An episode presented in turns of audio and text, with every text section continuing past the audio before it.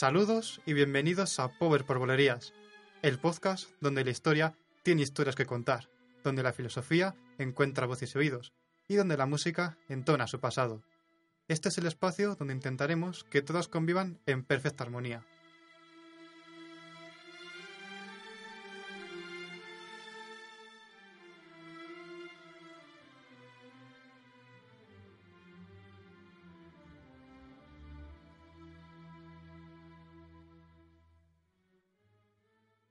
Hoy les acompañaremos David de las Heras y Tatiana Tomillo en el equipo técnico, Abel Mostaza a la producción y un servidor, Óscar Borge, a los micrófonos.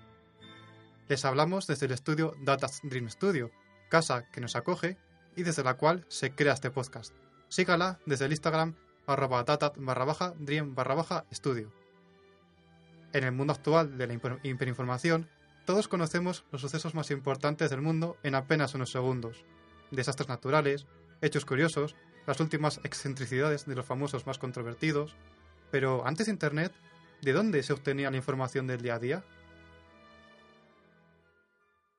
Así surgieron los primeros archivos donde quedaban registrados todos los procesos administrativos de los reinos, archivo de Chancillería y Simancas en Valladolid, archivo de Indias en Sevilla o el Nacional en Madrid, son ejemplos de donde hay documentos desde el medievo hasta la actualidad.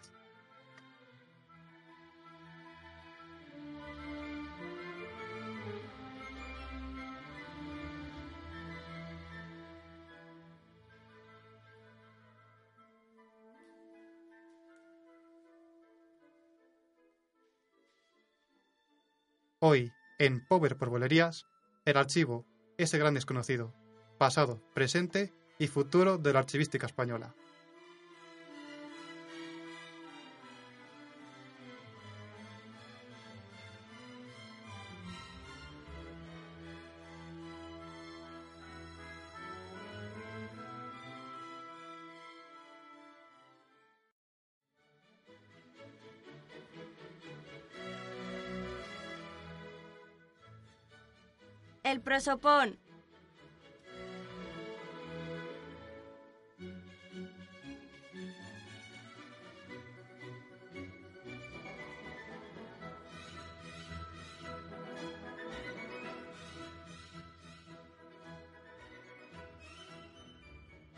Bueno, pues hoy tenemos un tema muy interesante.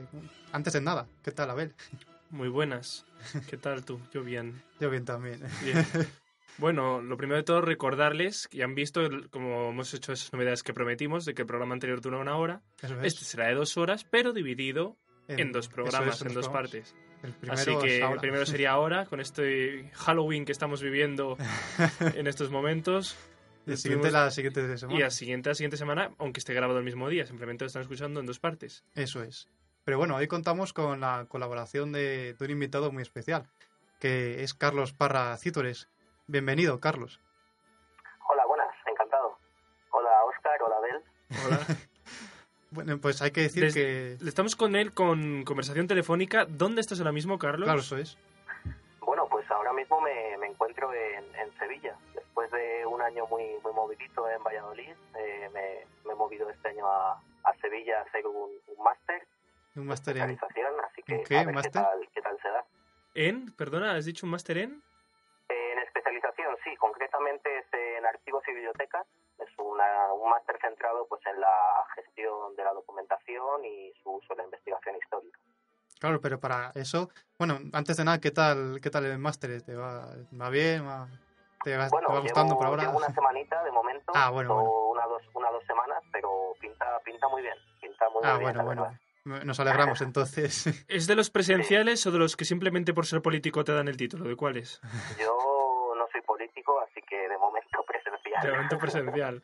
Bien, esos son los que ahora de verdad merece la pena por el esfuerzo, aunque sea. Esos son los buenos.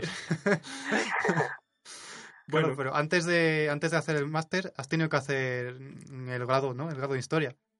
Sí, el grado de Historia en la Universidad de Valladolid, con sus respectivas prácticas en el archivo universitario, que fue pues mi, mi primera toma de, de contacto con, con un archivo en el ámbito laboral, digamos. Mm. Y, y bueno, pues luego también he tenido otros acercamientos a los archivos, de los que supongo hablaremos, hablaremos hoy.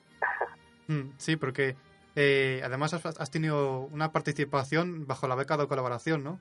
Eh, mientras estabas en, el- en la Eh, carrera. Sí, sí. eh, realicé en el, en el departamento de, bueno, un nombre muy largo, prehistoria, antropología social Mm, cultural, sí. ciencias y técnicas historiográficas de la Universidad de Valladolid. Una beca de colaboración que fue pues mi primera aproximación a una investigación histórica. Ujú. eh, bajo la tutela del profesor Mauricio Herrero. Y sí, es mm, de lo que hablaremos más adelante porque, bueno, esa beca de colaboración acabó derivando en lo que fue mi, mi trabajo de fin de grado. Mm, sí, además es que eh, tenemos constancia de que has asistido a seminarios, seminarios. sí. y congresos también, ¿no? Relacionados con este tema Sí, que, sí, que estás sí, estudiando. Durante, durante mi formación en de ella, pues, eh, sobre todo cuando empecé a dar las asignaturas de, de paleografía y diplomática y las Mm. asignaturas de archivística, pues vi que, que el mundo de los, de los archivos me, me tocaba muy de cerca, me resultaba muy interesante y empecé a acudir a, a esos seminarios organizados por, bueno, en la Universidad de Valladolid, como son los de, los de Aprender a Historiar, que creo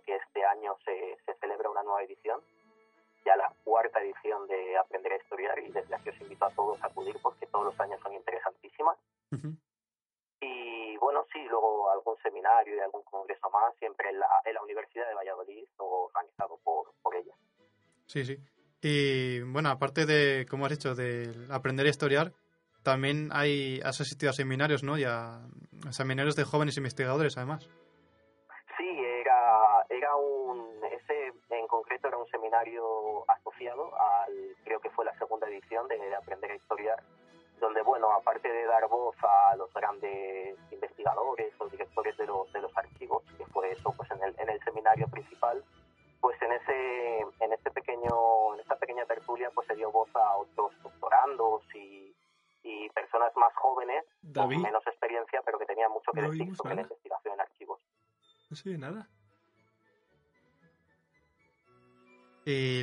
Eh, después de, de este seminario, has realizado una, una jornada técnica, ¿no? También. Una jornada técnica. Sí, una jornada técnica eh, de archivos. Llamado Los archivos Sí, del sí, siglo sí, XXI, ya nuevos te- Ya te desafíos. digo que, bueno, eh, eh, mi experiencia pues es... Pues,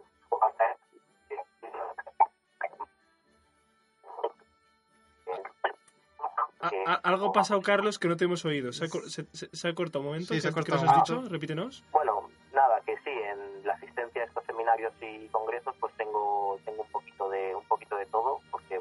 Digo que pues mi, mi interés fue formarme en los archivos y empezar a, a tener eh, conocimientos teóricos y sobre todo prácticos, que es lo que se da en estos en estos congresos pues desde, desde muy pronto, con el objetivo de, de formarme para empezar a trabajar cuanto antes en, en un archivo, Claro, sí, bien como hablando, investigador o bien como técnico. hablando esto en experiencia, de estás haciendo, eh, tienes experiencia también laboral como contratado Sí. por la Universidad de Valladolid, ¿no? Hable, del que se hablaba antes en Valladolid. He estado contratado por la Universidad de Valladolid como técnico especialista, eh, concretamente en el archivo universitario, bueno, haciendo un, un proyecto en la, en la antigua Universidad Politécnica, que como sabéis ya va a cerrar para trasladarse por completo a, al Paseo del Cauce como único centro de, de Politécnica de Valladolid. Mm, sí, sí, sí.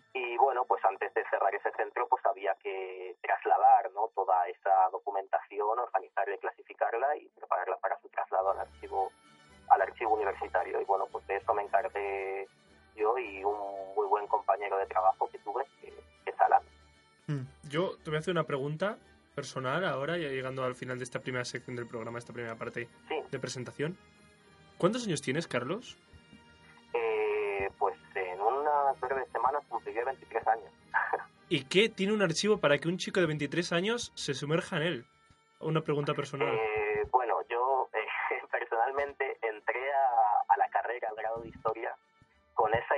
tal vez un poco romántica e imposible de no querer especializarme en ninguna época histórica, sino aprender historia, ¿no? Ujú. Mm. Eh, desde, desde la edad antigua hasta la edad contemporánea. Yo quería ser un experto en todo. Era, ya os digo, una idea muy romántica y que es muy difícil de, de hacer, pero que de repente me di cuenta que era posible que trabajando en un archivo eh, yo pudiera trabajar con todo tipo de documentación y, y estar cerca de todo de toda esa historia, porque como habéis dicho, pues en un archivo te puedes encontrar desde documentación medieval hasta documentación de, de nuestros días. Y bueno, pues creo que fue por ese motivo por el que acabé entrando en, en ese mundo de los archivos tan desconocidos.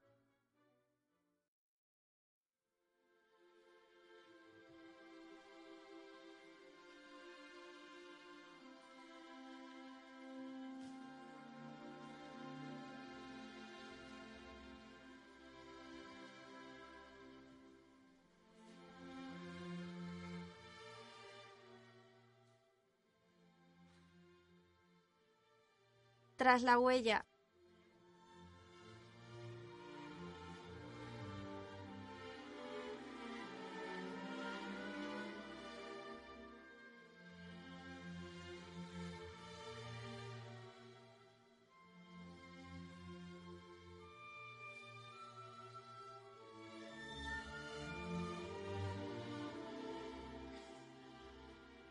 Bueno, pues vamos a empezar hablando ya del tema que nos ocupa. Y bueno, primero de todo, ¿qué es un archivo? Hmm. Pregunta importante. Eh, vale. A ver, es una, es una pregunta que seguramente según al mm, estudioso teórico de la archivística al que, al que preguntes, pues te dirá una, una cosa u otra. Porque resulta que la, la archivística sí que se ha centrado mucho en, su, en lo que es su teoría de cómo preparar la documentación y cómo trabajarla, pero tal vez se ha dejado un poco el qué es un archivo, ¿no? Entonces, eh, resulta que incluso hoy en día eh, nos podemos encontrar tal vez con tres acepciones que son las que en conjunto suponen la, la idea de archivo. Eh, es, por ejemplo, el edificio. Un archivo, lo primero que se nos vendría a la mente pues El sería recinto. ese edificio ¿no? que se encarga de, de conservar la documentación, pero es que también nos referimos a archivo cuando es por- cuando hablamos, por ejemplo, de la, de la institución responsable de conservar la documentación, o sea, ya no el edificio, independientemente de donde se albergue esa institución, sino del, De la propia del institución. conjunto sí. de personas, de personal de, y de técnicas empleadas ¿no? para, para conservar esa documentación. Pero es que también un archivo es un conjunto de documentos, un conjunto orgánico. O sea, vosotros mismos, si por ejemplo conserváis todas las cartas o todos los mails que habéis mandado a lo largo de vuestra Mm. vida, pues tenéis un, un archivo en vuestra casa. capitular. Ujú. Claro que el titular en este caso seríais, seríais vosotros. Sí, sí, sí, sí, sí. Entonces, Encontramos eh, tres- es un poco todavía abstracta la, la idea de archivo que, que tenemos. Encontramos tres niveles, ¿no? Entonces sería lo que, lo que sería un nivel macro, que sería la institución, un nivel medio, que Claro. sería lo que es el edificio, y el nivel micro, que son los archivos que componen, bueno, los archivos, los documentos que componen ese archivo.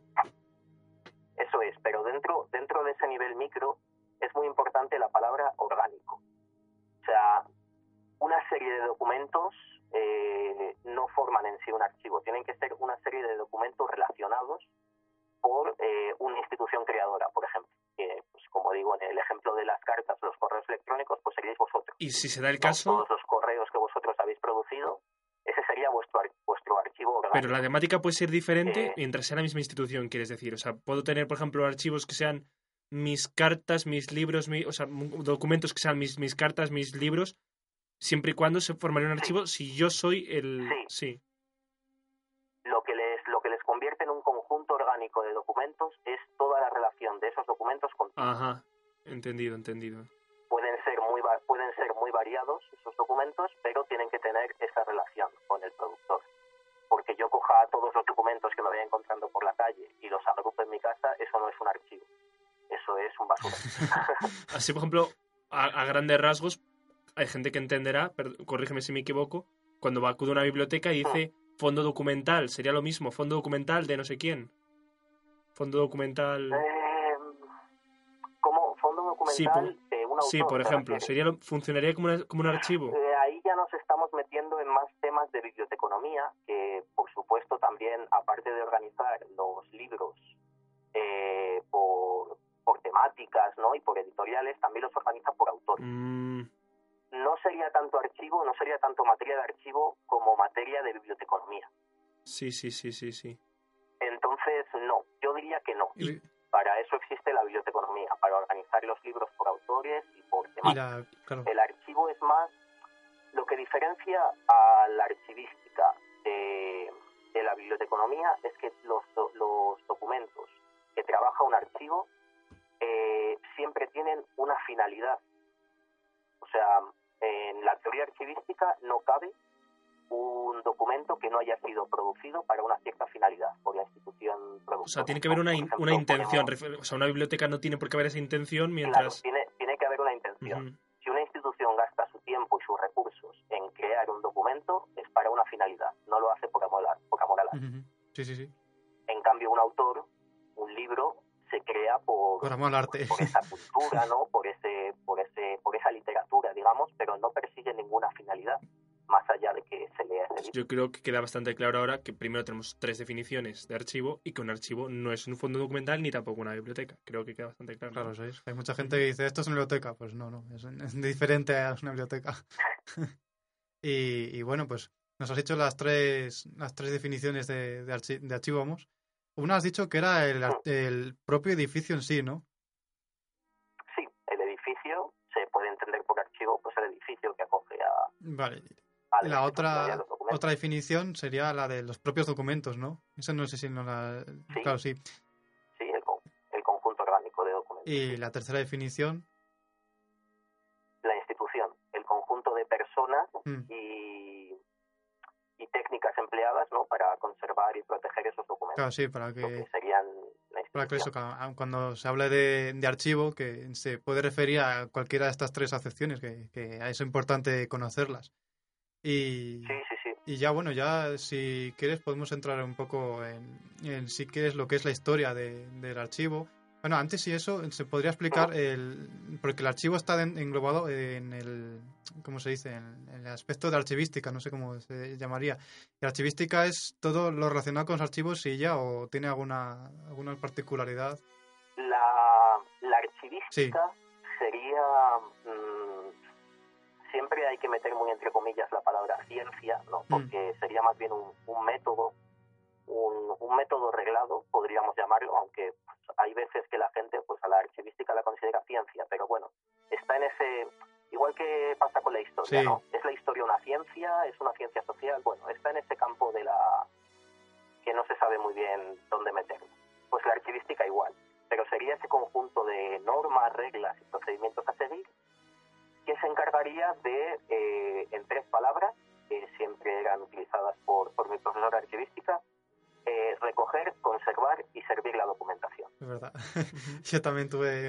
Eso, eso, eso sería en grandes palabras la, la. Yo también... Recoger, es decir, Sí. ser capaz de recibir en su seno toda la documentación que sea posible y que esté relacionada con el objeto que persigue ese archivo, claro. Sí,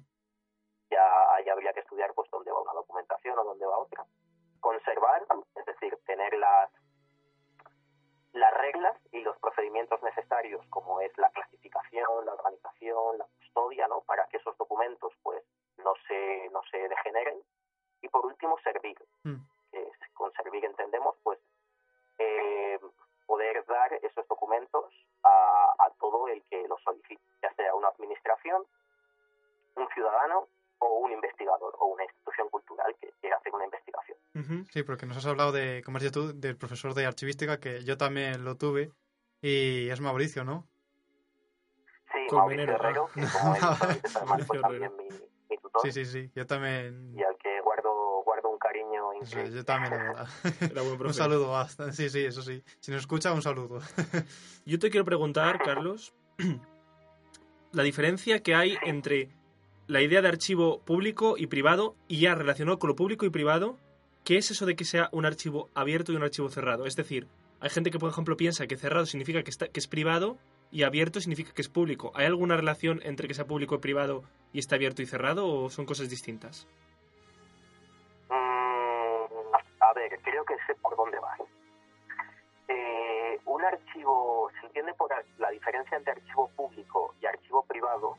Yo, si te estoy entendiendo bien, es, eh, por ejemplo, un archivo público sería el que procede de una institución pública. Por ejemplo, el Ayuntamiento de Valladolid o el Ayuntamiento de Madrid, el Ayuntamiento de una ciudad. Sí. Es una institución pública. Por lo tanto, ese archivo es público. Mm, Sí. sí, En cambio, un archivo privado es el que procede de una institución privada, que tiene su archivo. Sí. Ahora bien, dentro dentro de una institución privada que tiene su archivo, el archivo puede, ser, puede estar abierto al público, es decir, que puede consultar la documentación dentro de ese archivo, como podría ser, por ejemplo, pues las iglesias, Ujú. que, que tú puedes acceder a la documentación de la iglesia de tu barrio para ver tu, tu partida de nacimiento, o la de tu abuelo, o tu partida bautismal. Sí. Eso es un archivo abierto. En cambio, un archivo cerrado y una institución eh, privada sería, por ejemplo, los archivos militares, Que no podrías que ahí acceder. no se puede acceder. Mm, sí. Y luego, pero hay una diferencia más, vamos, creo entendido entre abierto y cerrado, que sería abierto entendido como aquel que todavía recibe... Accesible.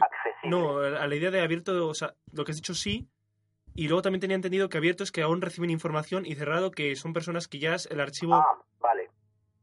Sí, sí, es posible. Sí. O sea, que además de esa no estoy excepción- al tanto de, de ella, pero sí, es posible.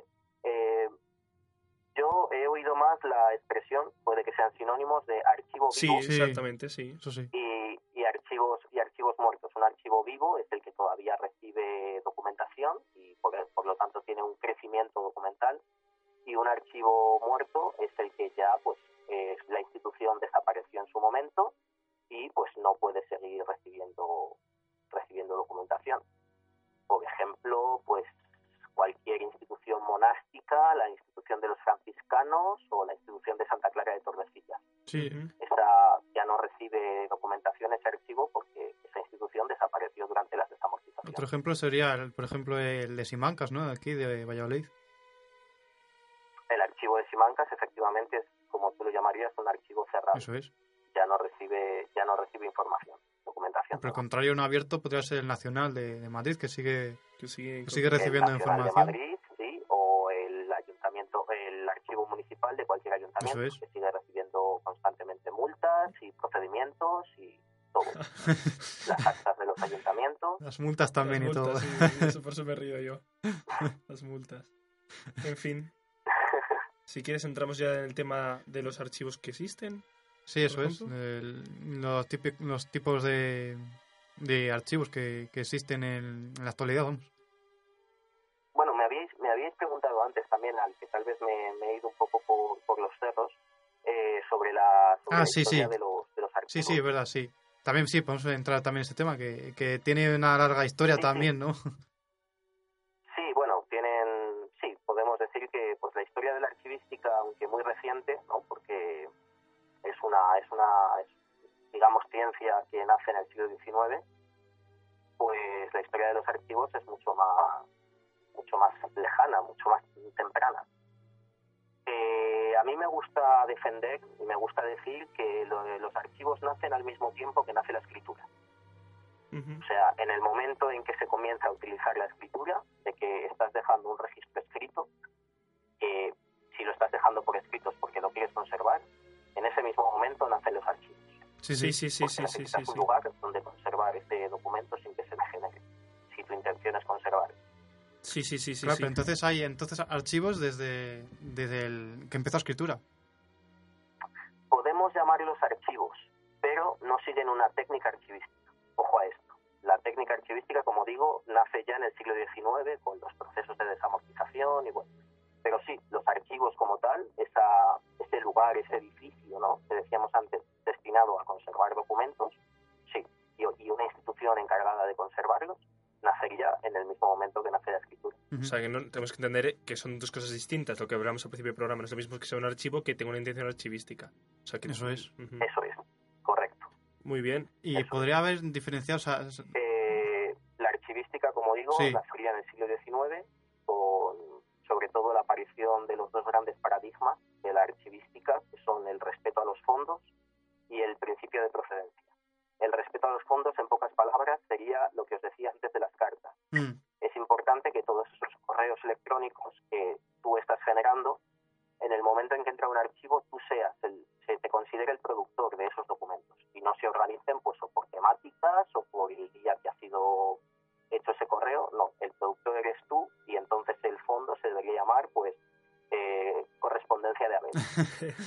un nombre además que parece muy bíblico. Sí, sí. y bueno, sí, dinos, dinos.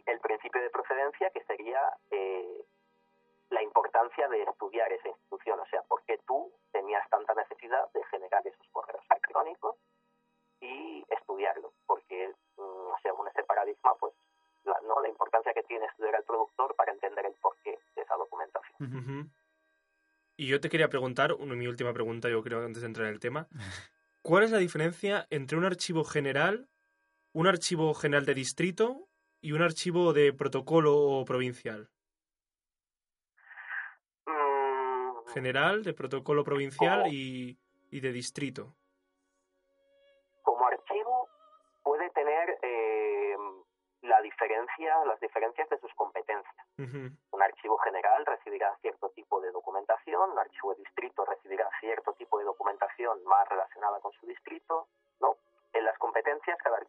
Sería algo más geográfico, Pero quizá. cuanto Una idea, ma- sí, una idea más geográfica, quizá, entonces.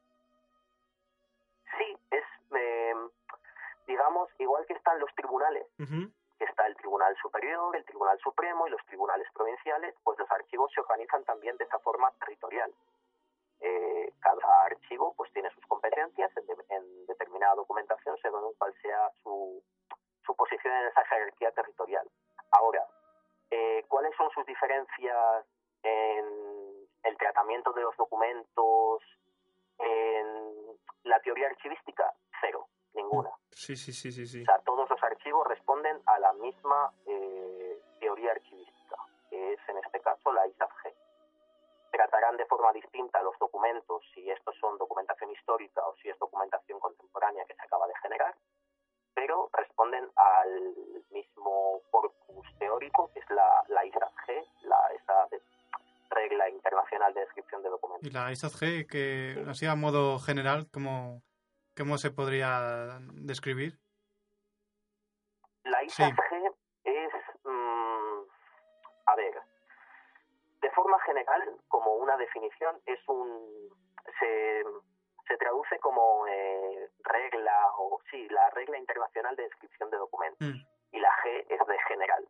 sí, Sería un conjunto de 26 elementos eh, de, muy, de muy diferente índole, digamos, eh, eh, destinada a la descripción de los documentos. ¿A qué me refiero con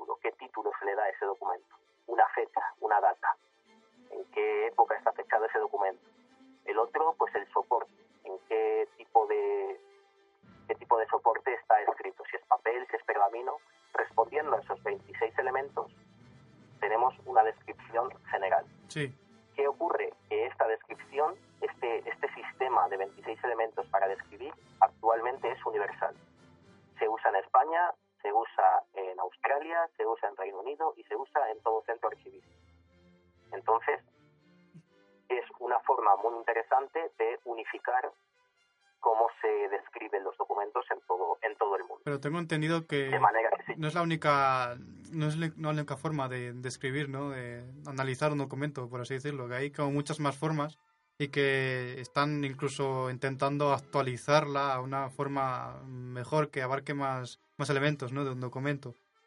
Sí, sí, sí, la ISAG no es algo, no es algo estático, no es un dogma. Sí, la ISAG evoluciona, pero eh, siempre a través de comités y instituciones eh, internacionales, de manera que los cambios siempre sean aceptados de forma internacional por todas las instituciones archivísticas. eso es, sí, sí.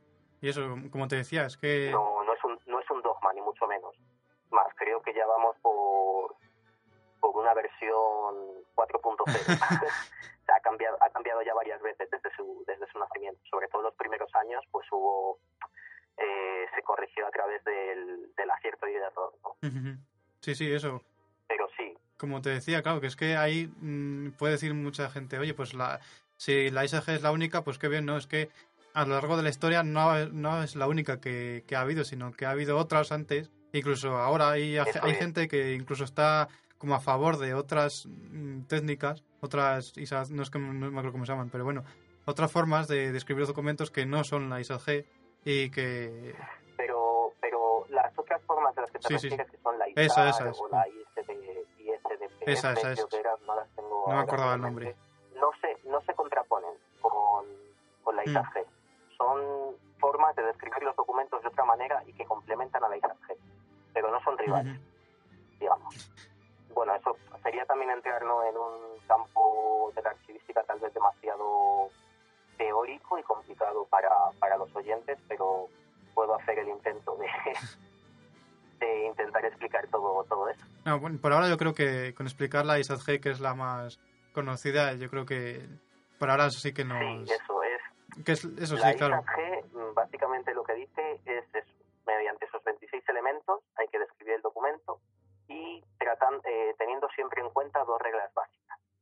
Es eh, analizar, el analizar el documento de lo general a lo particular. Ujú. Es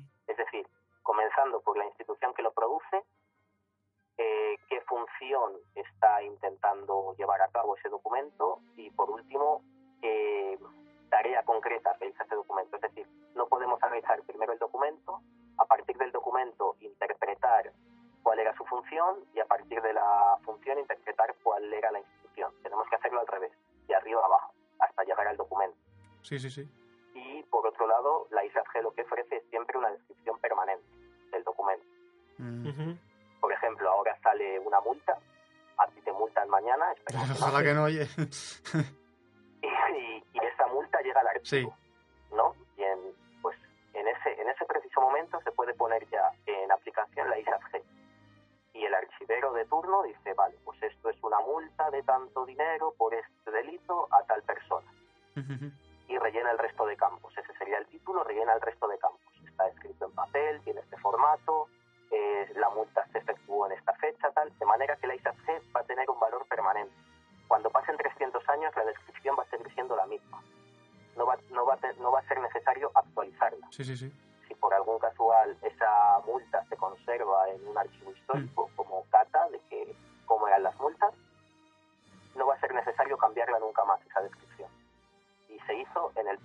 De, de vida de ese documento. Claro, ahora que dices esto de, de cata, eh, hay que... Me acabo de acordar de cuando estuve yo en las prácticas del archivo municipal de, de Valladolid, Sí, que claro, nos decían que allí es donde guardaban las multas y todo ello, como dices tú, pero claro, Sí. eh, alguna persona puede decir, pero es que al año en Valladolid, ¿cuántas multas puede haber? ¿Dónde, dónde van a meter todas esas multas?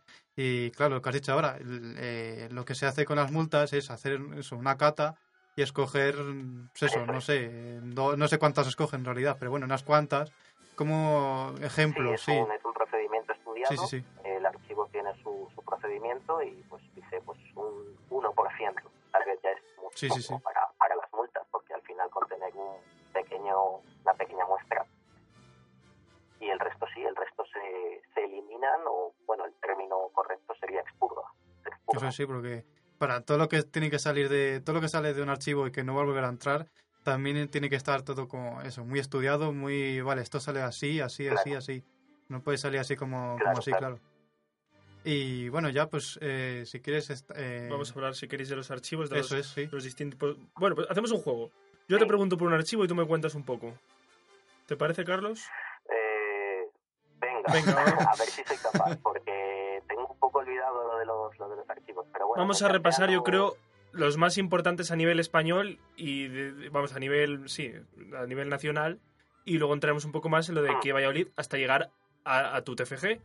Entonces yo creo que lo primero que tendremos que empezar para hablar de lo general sería el Archivo Histórico Nacional que está en Madrid, ¿no?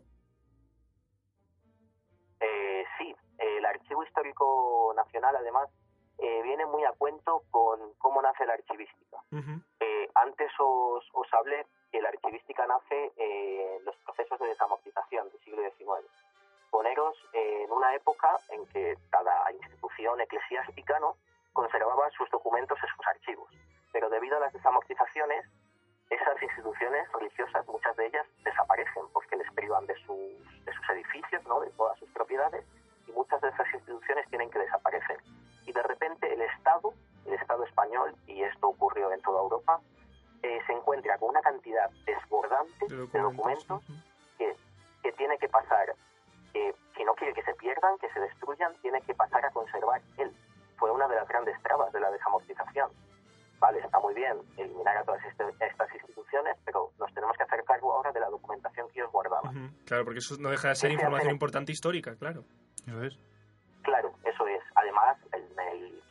Ocurrió en el siglo XIX, ese siglo de la historia, ¿no? Ese siglo en el Nacimiento que de la, sí, el, la el historiografía. nacionalismo y el estudio del pasado estaba en Ujú. auge y era imposible aceptar que toda esa documentación se perdiera. Ahí estaba el pasado de la nación, el pasado de. Claro, cuando empezó el nacionalismo y era, todo era ello. impensable que se perdiera Claro, todo claro. eso. Entonces, se decide crear una institución, que es el Archivo Histórico a nivel Sí, nacional. sí. El Archivo Histórico Nacional. En, si no recuerdo mal, mediados del 19, Ujú. Ujú. ¿vale? 1860, la década de los Y aquí 60. vemos muy bien esa idea de las dos, defi- dos de definiciones que veíamos al principio de idea de archivo. Archivo como institución, que es lo que dices tú, siglo XIX, pero los documentos que mantenía, esos otros archivos de diferente procedencia, pues de- datarían desde aproximadamente siglo IX o así, de las iglesias y demás. Pues no sé cuál es el documento más antiguo que conserva el Pero sí que sería Nacional, anterior al siglo XIX el siglo, perfectamente el siglo IX, algún pergamino del siglo IX seguro que conserva el Archivo Bien. Casi, casi seguro, vamos. Yo así a nivel nacional, si quieres comentar, también tenemos el de Patrimonio Nacional, el de Civil del Estado, pero vamos, si quieres pasamos un poco más concretos o si nos quieres contar algo de ellos. ¿De, de cuáles me hablas, perdona? Del de Patrimonio Ci- Nacional y el de Administración Civil del Estado. El de Patrimonio Nacional, mm, que recoge un poco de, de la monarquía española, de Palacio Real de Madrid, Aranjuez, Yuste, Huelgas Reales. No sé si nos quieres Sí. comentar algo, si no, nos vamos Sí, bueno, es adentrando. que eh, archivos hay tantos como te puedas imaginar en España. Eh, yo os puedo hablar un poco pues de los que son Los principales. digamos, los estatales Nah, no. y tal, son los que yo conozco pues de haber estudiado y tal, pero ya si A cada, casos muy concretos, concretos, lógicamente. No, no, no, yo simplemente porque sea así un poco más nivel nacional, pero así que vamos a los principales. Yo creo que después de este histórico nacional, el siguiente más a nivel eh, nacional sería quizá el General de Indias, en Sevilla, que es donde te encuentras tú ahora. Sí, sí, sí. El Archivo General de, de Indias también su, su nacimiento es, es muy bonito, Mm. porque eh, se da en el, en el siglo XVIII, cuando, bueno, la, la monarquía pues, estaba momento. ¿La monarquía se estaba formando, has dicho? ¿Que te, te perdemos, Carlos? ¿Te estamos perdiendo? Nos hemos perdido así un momento. Hola, hola. Ahora, ahora, ahora. sí, es que antes había no sé qué Bueno, problema. unos, unos pequeños problemas técnicos. Os decía que el Archivo General de Indias pues nace en ese siglo XVIII, no era el mejor momento para la monarquía española. Y bueno, eh, estaba siendo constantemente atacada por muchas naciones eh, en estas, estos argumentos de la leyenda negra. Sí, la famosa leyenda negra Entonces, Lo que hizo española. el Estado, lo que hizo el Estado español fue eh, reunir todos los fondos relativos al gobierno y a la justicia de las posesiones que España eh, tuvo y tenía en el ultramar y eh, empezó a elaborar una respuesta, ¿no? un argumentario que rebatiera esa leyenda negra. Y como resultado de eh, recoger toda esa documentación de Indias, pues ya se dijo que se guardaría en el Archivo General de Indias, O sea, una institución creada concretamente y expresamente para la conservación de, ese- de esos documentos. Eso es, o sea, sería más documental, y documental, sería más documentos de, de la idea de América, ¿no? De la América de las colonias españolas. Sí, pero fíjate que todavía, aun siendo, aunque parezca que es un archivo que responde a una temática, que sería las Indias, no es así, porque mucha de esa documentación nacía del Consejo de Indias. El productor de muchas de esas documentaciones era el Consejo de Indias. Entonces, lo que se hizo fue recuperar toda la documentación dispersa del Consejo de Indias y hacer el Archivo General de Indias, por lo que el respeto a los fondos y al principio de procedencia se seguía cumpliendo en este archivo. Sí, sí, sí, sí, sí, sí, sí. Además, eh, esto cuando me acuerdo que en clase Mauricio decía que se le habían arrebatado al archivo de Simancas y que como que había sido una gran una gran faena, por así decirlo, no sé cómo, cómo lo Fue- describió. Fue, una pérdida, sí, porque había muchos muchos hispanistas. ¿no? que tenían aquí cerquita de Valladolid Claro, sí. ese, ese estudio de, de las coronas de, de Indias y del gobierno en Indias y pues de repente se trasladó todo a, a Sevilla. Eso es claro, que fue como una gran pérdida, porque aquí tengamos en cuenta que en Simancas estaba todo, o sea, bueno, estaba hasta ese momento estaba todo lo relacionado con la corona de Castilla, o sea, todos los aspectos estaban aquí, pero de repente Claro. dijeron, oye, no, esto de, esto de Indias se va para Sevilla y para allá que se lo llevaron. Claro, sí, ahora es más, Fue- es más eso, para si alguien que quiere consultar documentos, un hispanista, que hispanista, para el que no sepa lo que es, es eh, un estudioso de la historia de España, pero que no es español, es, eh, es, pues, eh, extra- extranjero, vamos, es de Francia, de Inglaterra, de Norteamérica, vamos, de cualquier otro país menos de España. Y, y claro, pues eso sí que verá cuando viene aquí, viene específicamente para buscar un documento o lo que sea, pero tiene que saber que si es de Indias no puede ir a Simancas, que es donde está todo, menos lo de Indias. Eso es. Y bueno, ya pasando a otro archivo, Abel, cuando... Pues el siguiente archivo sí que os propongo, el, ya entrando aquí en Valladolid, el general de Simancas. Simancas. Mm. Eh, uf, a ver. este es más largo, este es más, más extenso. Tiene, es, eh, podemos decir que es el archivo estatal más, más antiguo. Sí, Uy, pensé, pensé que se no, había no, no, no, no, estamos aquí todavía. más- antiguo, podemos decir. Estatal en cuanto a que responde al Estado, Sí. ¿vale? Que en este caso pues era un Estado monárquico, ¿no? Eh, representado por Carlos V y Felipe II, Sí, que es durante los reinados en los que se crea. Eh, Carlos V fue el primer monarca en ya reconocer del todo, los reyes católicos habían tenido ya esta idea por la cabeza, pero Carlos V es el primero en determinar y en reconocer que la documentación real tiene un peso importantísimo en su reinado y que no de- y que tenía que evitar a toda costa que ésta se desperdigara. Él tenía que ser el propietario de toda la documentación regia y conservarla en su propio archivo sí, lo que conocería él en un primer momento como el archivo del Reino de Castilla.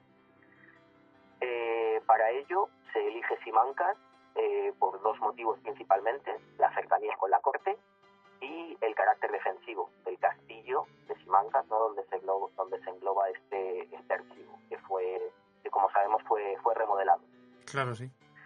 Y ya es con la llegada de Felipe II cuando se da nacimiento al propiamente dicho archivo de Simancas, con la creación de espacios archivísticos encargados de albergar pues, la documentación referente no solo a Castilla, sino también a todo, a todo su reino.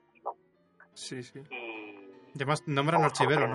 saber, ¿Cuál? eh, ¿Has dicho, hay Que- que nombra un estudios sobre archivero. El archivo de India, A ver, que- las pocas diferencias que hay con, con la archivística actual No, no, digo en, que... el, en el archivo de India, en el archivo de Simancas. No, digo que, que Felipe II es el primero, por así decirlo, que nombra a un, a un, ar- a un archivero, ¿no? Encargado de- del archivo este de Simancas.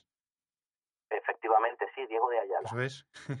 y, pasa a vivir allí incluso, ¿no? Pasa a vivir allí, además, que mm, su Sí, vivienda es allí. En el castillo había unas, unas Sí, dependencias sí, sí. eh, reservadas al archivero general del reino, creo que era, creo que era su título. Y sí, sí, sí.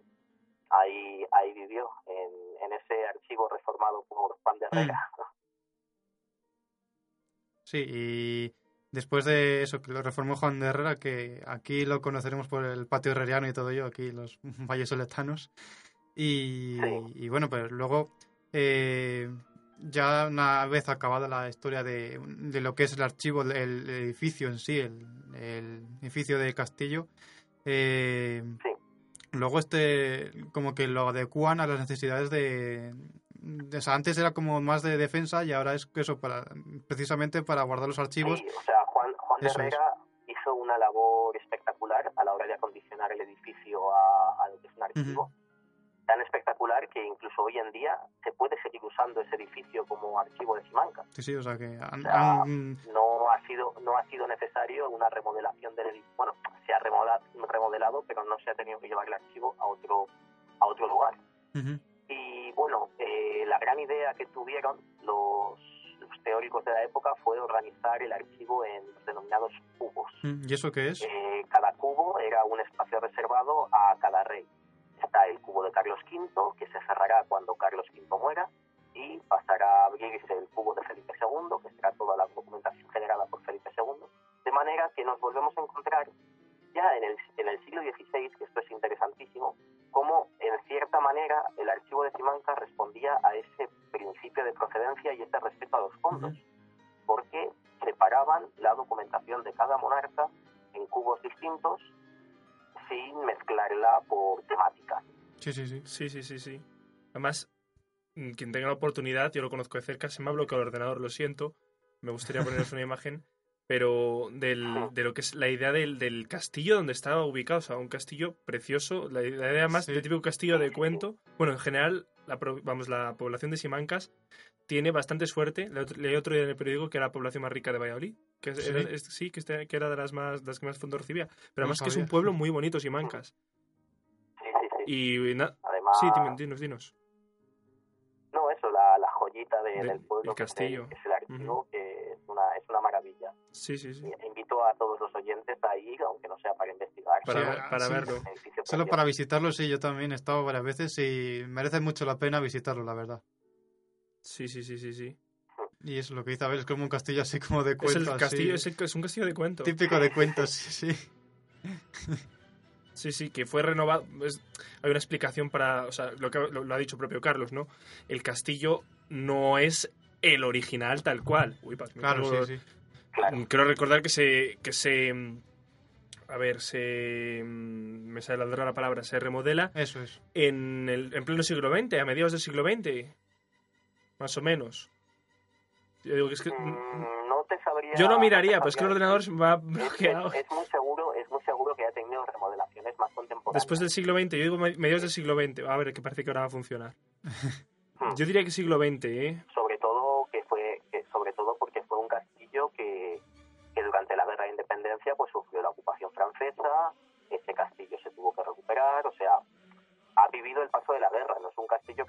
Se ha mantenido igual. usado para motivos administrativos Sí, sí, además tengo, yo cuando fui allí a la visita, eh, una cosa curiosa que te decían de cuando llegaron los franceses y llegaron allí, que es que eso, se llevaron muchísima documentación de allí y Claro. luego, porque también los franceses conocían su eso es, claro, y luego cuando se acabó la guerra y los españoles dijeron, oye, que los documentos que os habéis llevado, que nos los traigáis, ya cuando consiguieron que los, que los devolvieran, los devolvieron, en- pueden decir, bueno, pues os lo devolvemos así, uno cada por su lado, ya está. Y debe ser que los devolvieron mejor ordenados de lo que se los llevaron incluso. Sí, eh, co- correcto, sí. Se los devolvieron siguiendo las técnicas archivísticas francesas, que estaban bastante más, más desarrolladas que las españolas. Algo bueno hizo en Napoleón. momento. Y se les devolvieron los documentos con una serie de glosas y de anotaciones que pues, Ya, funciona ya funciona el aparato, ya dejaron, estarán pues, bien. dejaron prácticamente pasmados a los archiveros españoles. Ya digo que algo bueno hicieron. Ya ahora mismo nuestros oyentes en el YouTube están viendo en este, en este primer programa que inauguramos la grabación en directo y en, eh, bueno, sí, En directo y en vivo. vi- ¿no? en vivo, en Eso, vivo. en vivo, en vivo. En vivo, no en directo. y estarán viendo la imagen ahora mismo del Castillo Simancas y de las diferentes fases que ha tenido, ¿vale? La están viendo ahora mismo en directo. Mm, Hoy en directo, en vivo. Claro, sí, sí. Y efectivamente, por lo que he podido ver, de 1952 la última reforma. Pero vamos, que se conserva con bastante similitud al original, que fue construido, como bien has dicho tú, por Juan de Herrera y Francisco Mora. Eso es. Bueno, pasamos al siguiente archivo, a ver si no me, no me falla de nuevo el ordenador, que ahora está cargando. Eh, el siguiente archivo que tenía propuesto aquí para tal sería, de nuevo nos quedamos por Valladolid, y sería el, el, el de Chancillería. Pleno centro, sí. Cancillería. En pleno sí. centro, Valladolid. Que Además, aquí hay un problema, porque tengo- según tengo yo aquí, tenemos dos chancillerías, uno en Granada y otra en Valladolid, Mm. como archivos. Eh, sí, efectivamente. Había una. La Chancillería al final es una, una institución regia, ¿no? Era la Chancillería, entendemos por, por Chancillería, eh, al, ya no solo al, al Tribunal de Justicia, ¿no? Que eso es un concepto posterior, sino a la institución encargada de proteger y de utilizar el sello real. Es decir, que todo documento que tuviera que portar el sello real debía ser emitido por una chancillería. Entonces, eh, al principio, pues la chancillería era pues itinerante, como, como la corte, ¿no?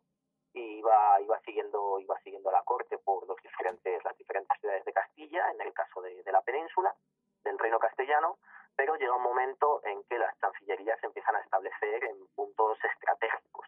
Sí, Mm. sí, sí. En este caso, eh, Valladolid fue la primera chancillería y a medida que avanzaba la Edad Media con la Con la conquista de, de Al-Ándalus, pues ya una vez conquistada Granada se establecería eh, una segunda chancillería ¿no? en, esa, en esa meseta sur, la podemos llamar, que sería la, la Chancillería de Granada. Mm. Entendemos, o sea, quiero recordar a nuestros oyentes, ¿vale? Que en este caso la Chancillería de Granada sería anterior al Archivo de Simancas. Lo que pasa es que hemos intentado hacer una mm, desde lo nacional a irnos introduciendo en Valladolid, ¿vale? O sea, como ven, no sigue un orden cronológico, sino más bien un orden jerárquico, ge- sí, Geográfico, geográfico. sí, ¿no? Sí, sí. Y si quieres, ya entramos en materia de, de tu TFG. Hacemos, como quieras, podemos hacer una pausa ahora o entrar ya a explicarnos Santa Clara y desde ahí enlazamos. ¿Qué prefieres? ¿Cómo estás, Carlos? ¿Cómo te encuentras? Tengo aquí mi botellita de agua. Pues si queréis, hacemos un descansín Vale. y volvemos después de. Bueno, De en- publicidad. la- de- volvemos después, en el caso de nuestros oyentes, nos escucharán en la próxima semana. Nosotros estaremos grabando todo en directo. o sea, eso- Eso eso- ahí me ha dado con directo. Seguiremos grabando en vivo. Eso, en vivo. Será todo continuo, pero la segunda parte la escucharán el próximo día. Pues hacemos una breve pausa, después volvemos con Santa Clara y un vídeo que os propongo ver del Pares.